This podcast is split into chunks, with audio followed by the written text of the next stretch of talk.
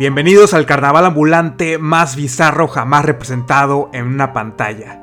Personajes como la mujer eléctrica, el hombre elástico, las maravillas del mundo jamás nacidas y el hombre bestia están esperando a mostrar sus talentos en un show que seguramente quedará grabado en tu cabeza.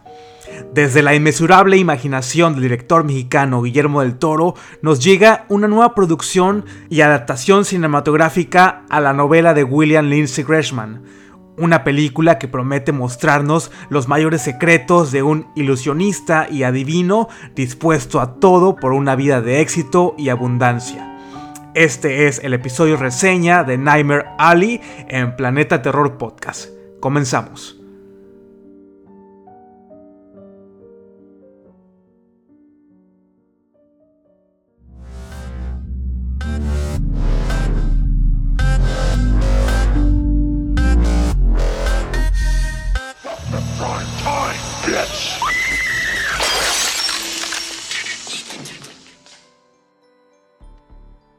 Hola, ¿qué tal? Bienvenidos nuevamente a otro nuevo episodio de Planeta Terror Podcast, un podcast programa dedicado a cine de terror, cine de suspenso, horror, thriller, etc. Me da mucho gusto estar nuevamente eh, grabando, haciendo este, este episodio.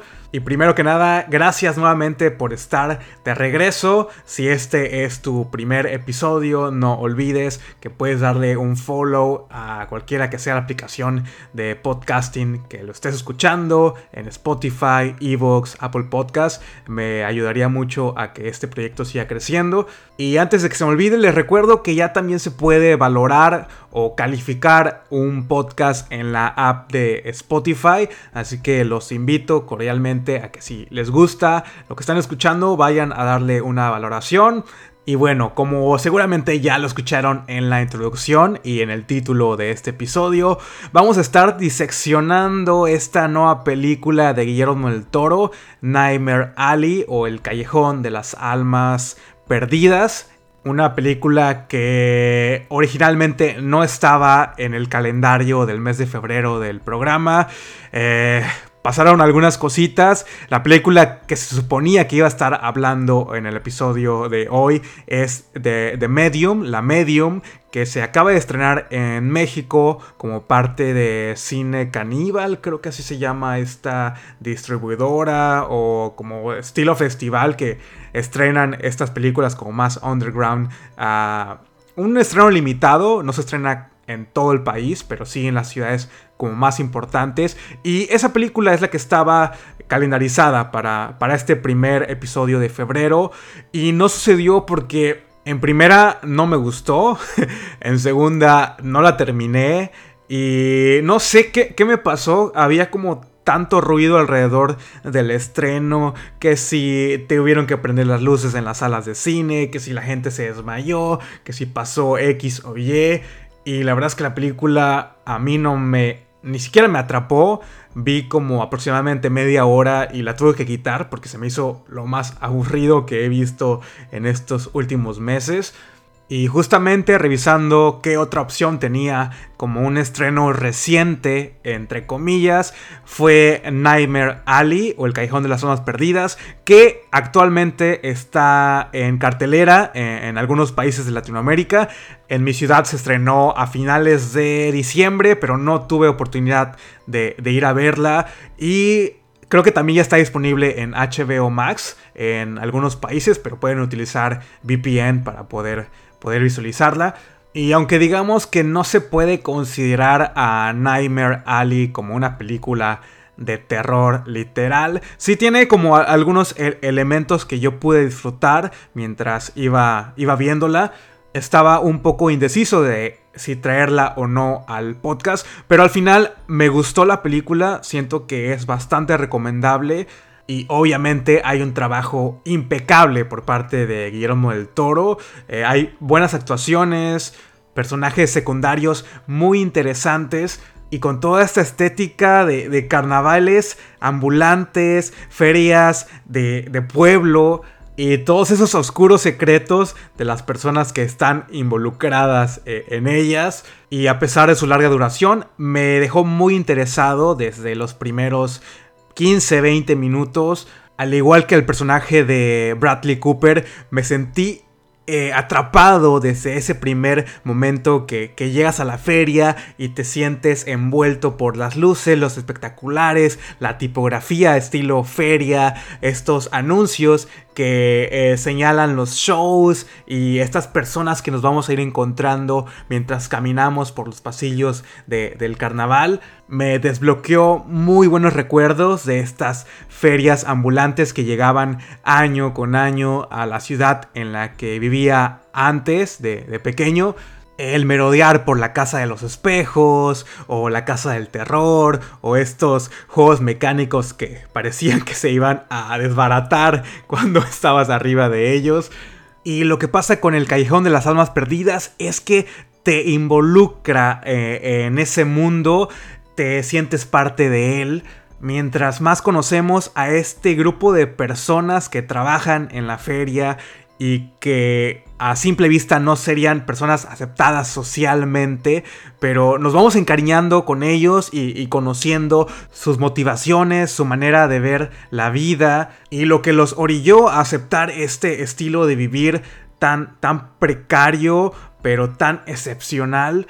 Y todo esto acompañado con una gran puesta en escena, unos escenarios impresionantes, unos set pieces que sin duda pagaría para verlos eh, en vivo. Y por el lado narrativo, eh, es una película que nos presenta una vida llena de, ambiciones, un personaje sin escrúpulos, un protagonista con más características de, de villano que de héroe.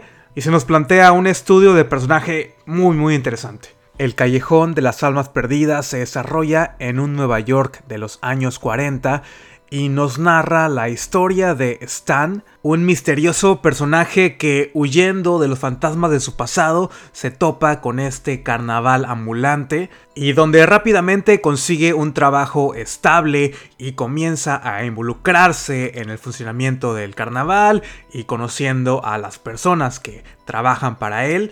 Estas conexiones, especialmente con una medium y su alcohólico esposo, le darán las herramientas necesarias para emprender un viaje en la búsqueda de éxito, ahora como un ilusionista y adivinador, una carrera que promete demandar sus instintos más bajos.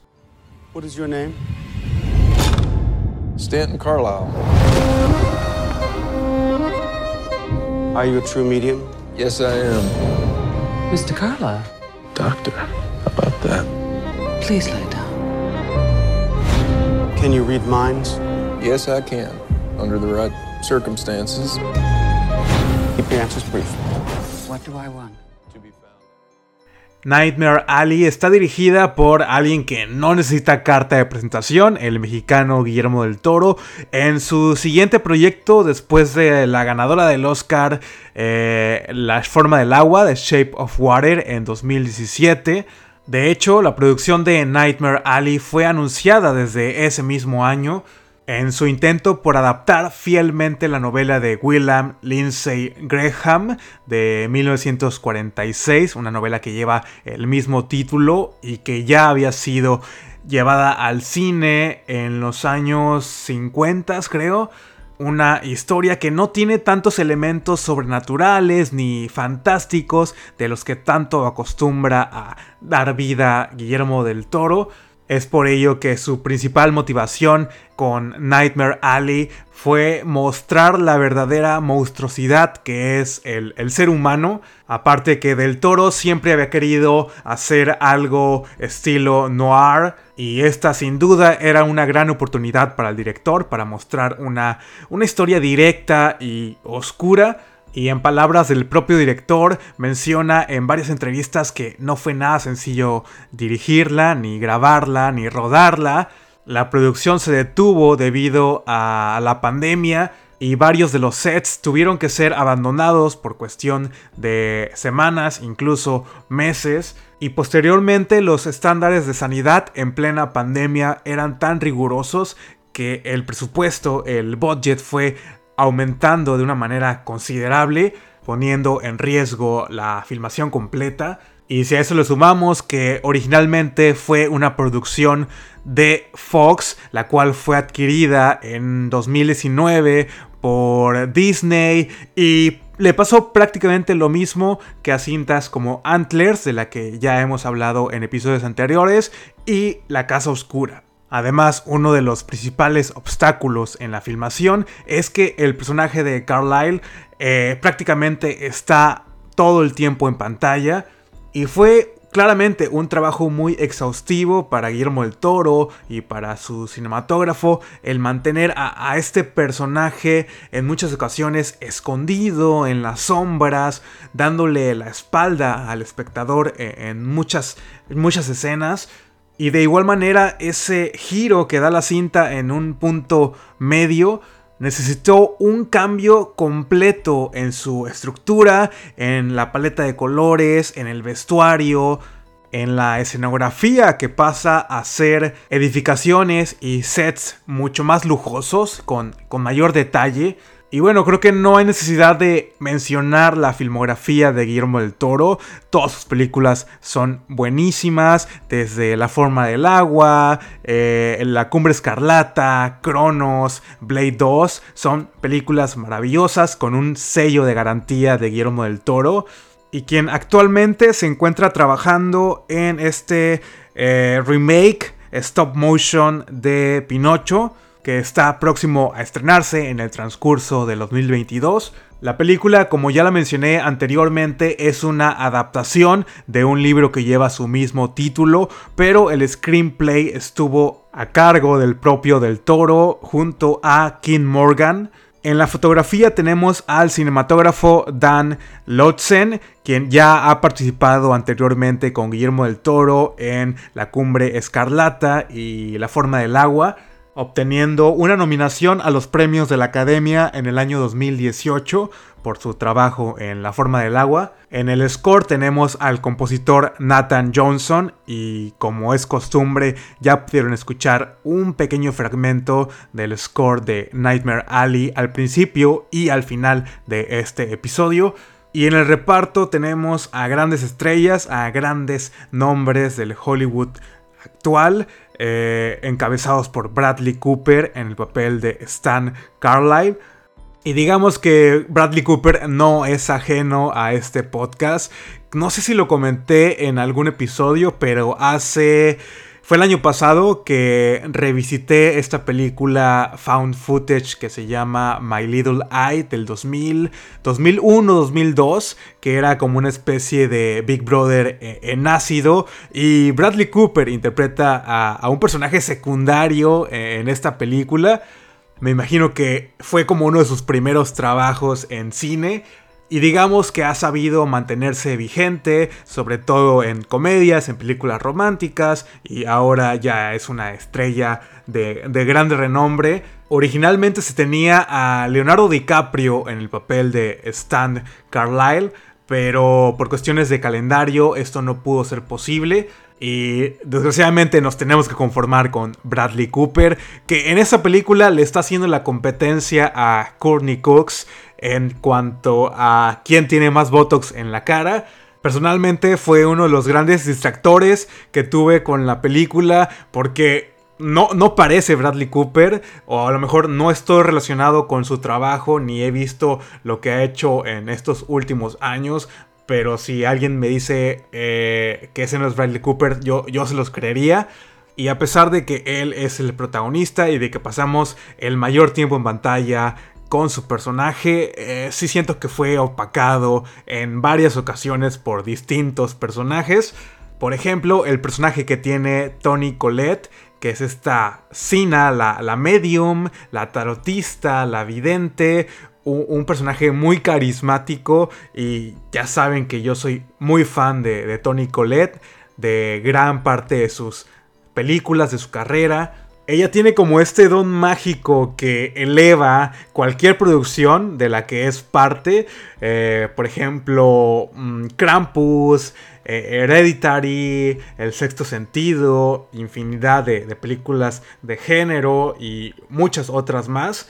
Ella es una gran actriz y sin duda me encantaría ver un spin-off de la vida de Sina, de su infancia, de cómo desarrolla esta habilidad para leer las cartas, etc. Me encantaría ver un spin-off de, de ella, al igual que su relación con su esposo Pete, interpretado por el actor David Strathairn, Strathairn, no, no tengo idea cómo se pronuncia ese nombre, también tenemos a Kate Blanchett, un personaje que es introducido en la segunda mitad de, la película, una mujer enigmática, misteriosa y muy seductora, quien será la tercera en discordia en la relación de Carlyle con su esposa eh, Molly, interpretada por Rooney Mara. A Mara seguramente la reconocemos de películas como La chica del dragón tatuado, el remake de Nightmare on Elm Street y su primera película de terror que fue en Leyenda Urbana 3, Bloody Mary, donde interpreta a, una chica de, como extra de la escuela. Sabemos que esta cinta fue protagonizada por su hermana mayor, Kate Mara, y Molly es el interés amoroso de Carlyle. Y digamos que las cosas no pintan nada bien para ella eh, junto a, este ilusionista. Y en el resto del reparto tenemos a actores de la talla de Willem Dafoe, quien interpreta a como este tipo director de, la feria, el encargado de, las finanzas y de contratar al talento que forma parte del circo digamos que de cierta manera es presentado como un villano, pero su, participación es la más importante y a la que tienen que ponerle demasiada atención. Es un personaje repudiable, pero sabemos que Willem Dafoe es demasiado carismático. Y me atrevo a decir que junto a Sina fue mi personaje favorito de la película. Y por último, no sería una cinta de Guillermo del Toro si no tuviéramos la participación de Ron Perlman en un rol demasiado secundario, casi que sin importancia alguna.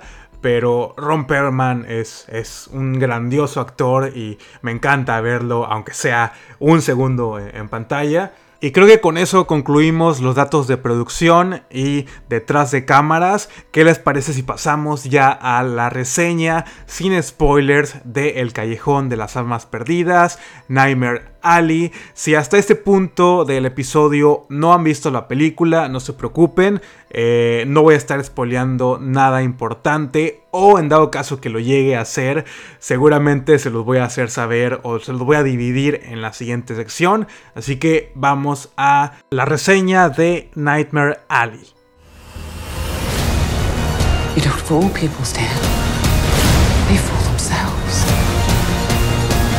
I've given you a fortune. It's time that you delivered. When does it end? I want to know.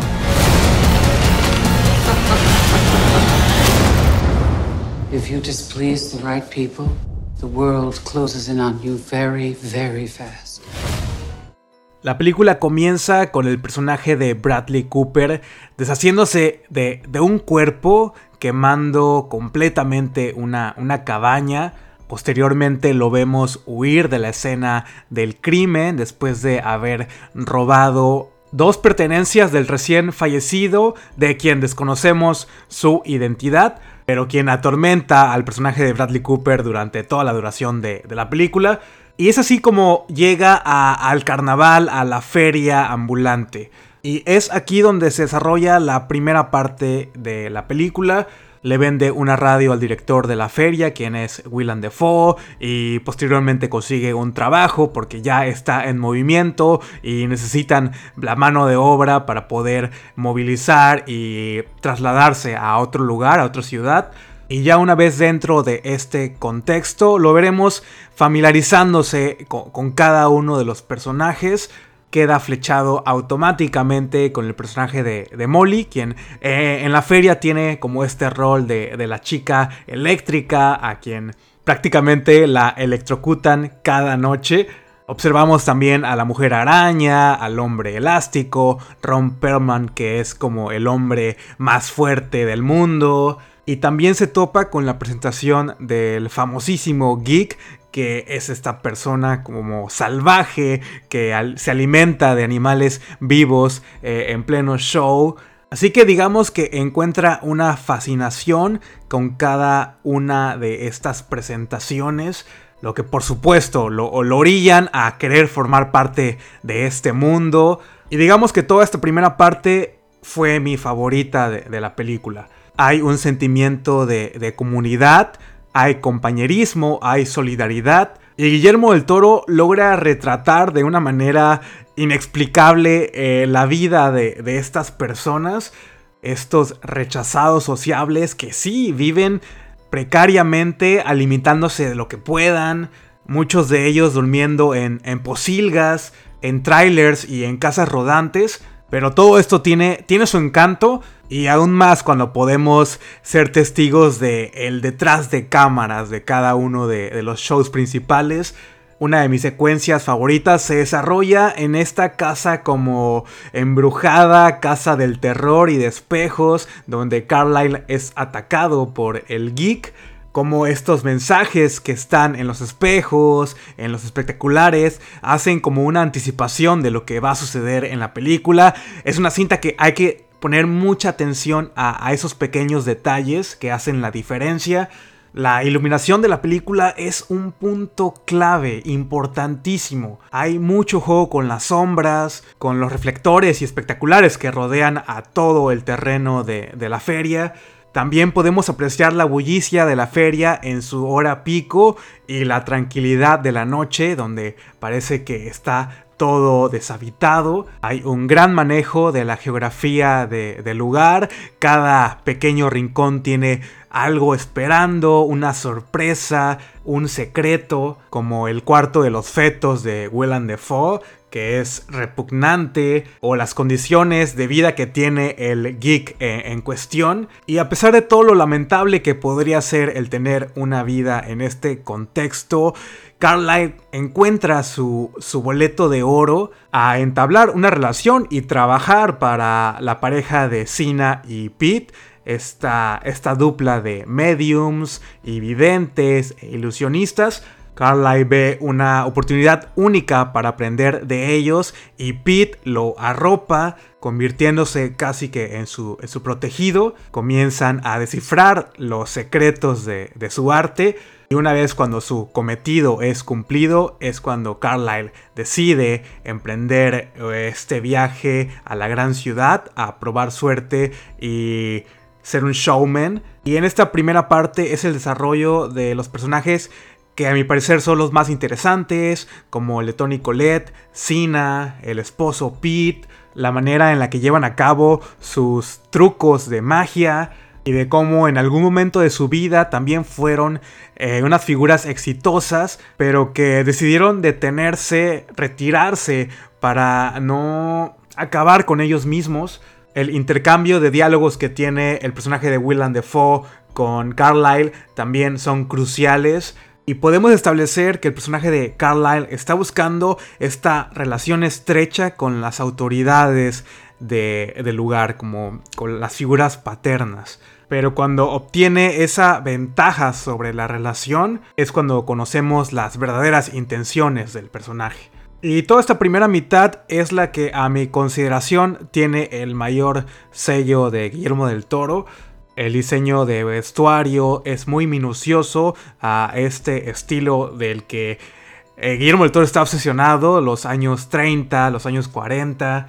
Tenemos un par de escenas con suspenso, como la persecución del geek y como se los dije antes, la dirección de Guillermo del Toro hace que quiera uno experimentar este estilo de vida, a pesar de que no sea para nada confortable. Y para la segunda mitad se vuelve eh, más estilo noir.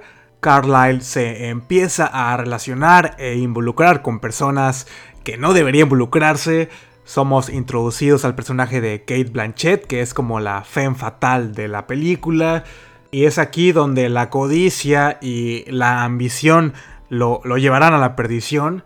Pero también es el segmento de la película en el que nos enfocamos exclusivamente eh, en él. Ya es un hombre de éxito, Molly sigue a su lado, pero para él esto no, no es suficiente.